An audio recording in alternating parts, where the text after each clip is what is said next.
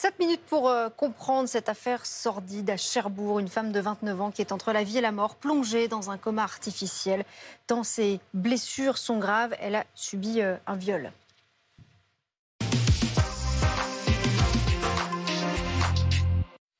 Viol euh, barbare dont on parle ce matin avec vous, Mathias Tesson, du service police-justice de BFM TV. Également à distance, nous sommes avec Maître Adrien Gabot, avocat pénaliste. Mathias, je commence avec vous. Est-ce qu'on peut rappeler les faits? Que s'est-il passé? De quoi parle-t-on ce matin? Alors, les faits se déroulent il y a une dizaine de jours, le 4 août précisément, euh, au matin, à Cherbourg, lorsque les services de secours et de police sont sollicités euh, parce qu'une jeune femme de 29 ans est en détresse et à leur arrivée sur place, ils découvrent que la victime est nue, en état de choc et qu'elle dit qu'elle vient d'être violée par un homme qu'elle ne connaît pas mais qu'elle a déjà vu. Elle déclare que, en fait, l'homme s'est introduit chez elle, euh, l'a saisie par le cou pour la frapper à plusieurs reprises au visage et sur le corps et elle explique également, et c'est terrible, avoir été victime d'un viol avec un manche à balai. Elle est évidemment gravement blessée suite à ces faits hospitalisée, plongée dans le coma artificiel avec de multiples et euh, très graves lésions, si bien que son pronostic vital était toujours engagé euh, hier, près de dix jours après les faits.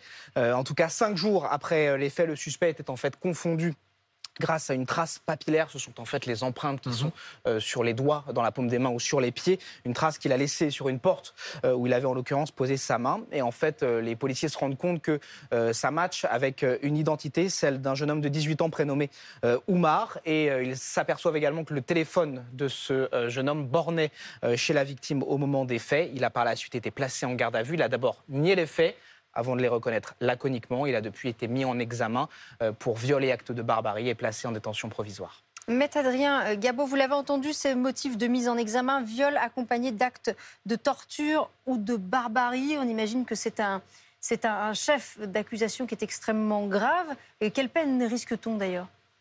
Oui, c'est une peine extrêmement grave. Alors la peine encourue, en l'occurrence, est la réclusion criminelle à perpétuité.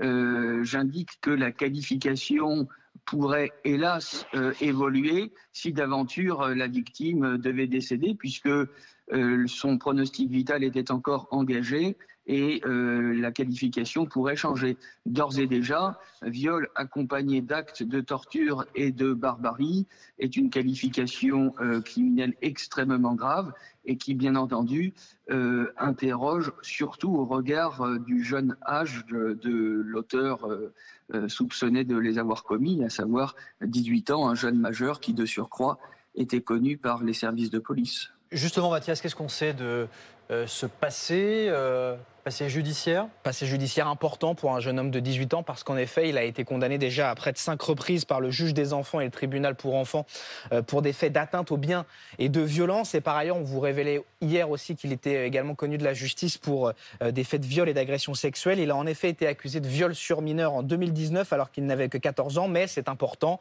la procédure à l'époque avait été classée sans suite par le parquet parce que euh, l'infraction n'était pas suffisamment caractérisée, établie. Autre accusation, cette fois-ci d'agression sexuelle contre sa petite sœur euh, datant euh, de l'année dernière en 2022. Là-dessus, l'enquête est toujours en cours et il est toujours présumé innocent de ces faits-là. C'est ça, il n'a pas du hmm. tout été condamné pour ces faits présumés de violence voilà. sexuelle. Ni pour euh, l'accusation de viol en 2019, affaire classée, ni pour l'accusation d'agression sexuelle sur sa petite sœur, parce qu'enquête toujours en cours. Et bien évidemment, tant qu'il n'est pas renvoyé devant une juridiction et éventuellement condamné, eh bien, il est toujours présumé innocent des faits qui lui sont reprochés. On va retrouver Justine Fontaine du côté de Cherbourg. Justine, euh, un fait qui témoigne de l'état de cette victime et donc de l'extrême violence de cette agression, c'est qu'une prise en charge psychologique a été proposée euh, aux soignants. Voilà, Justine Fontaine qui était avec nous, qu'on va retrouver d'un instant à l'autre. Peut-être juste avant, euh, mettre la question qu'on se pose pour rebondir sur ce que disait Mathias. Est-ce que c'est étonnant que cet homme ait été en liberté après ce passé judiciaire que vient de nous rappeler Mathias?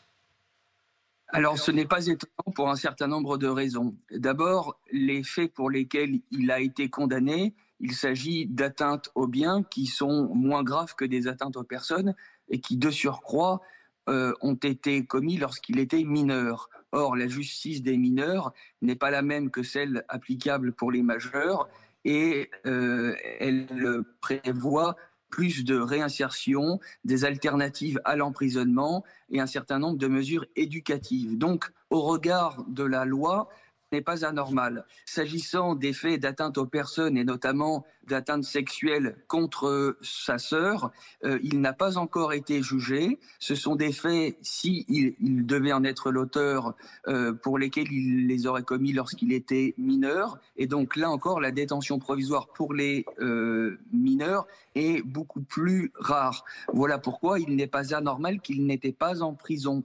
Cela étant, euh, il me semble en revanche anormal qu'un certain nombre de mesures éducatives n'aient, semble-t-il, pas été prises. Je pense notamment à des placements en centre éducatif fermés, pourquoi pas. Euh, Mathias, on, voulait l'évoquer avec euh, Justine à Cherbourg, mais une prise en charge psychologique a même été proposée aux soignants qui, se sont occupés de cette victime?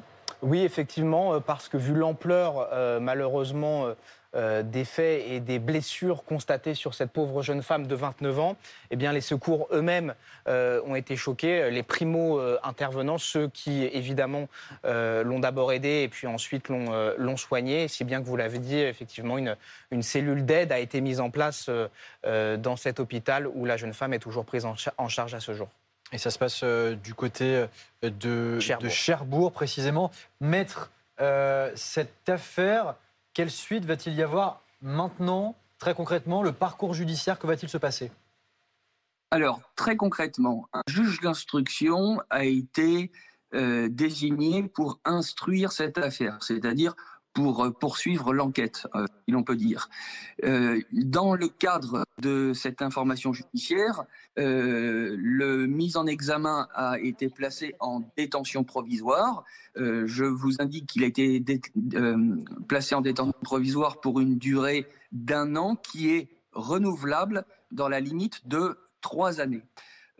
par ailleurs, le juge d'instruction a bien entendu interroger le mis en examen va l'interroger sur les faits, sur sa personnalité, peut-être même qu'il l'interrogera à plusieurs reprises.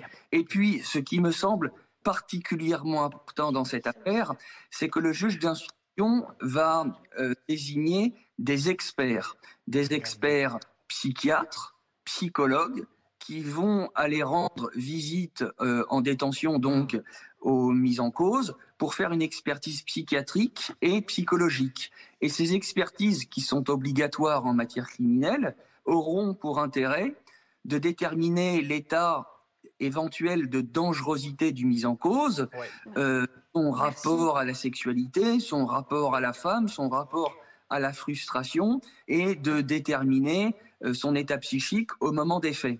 Et ces Merci, maître Adrien Gabot. On a bien compris ce long parcours judiciaire qui ne fait que débuter dans cette affaire. Merci, Mathias Tesson.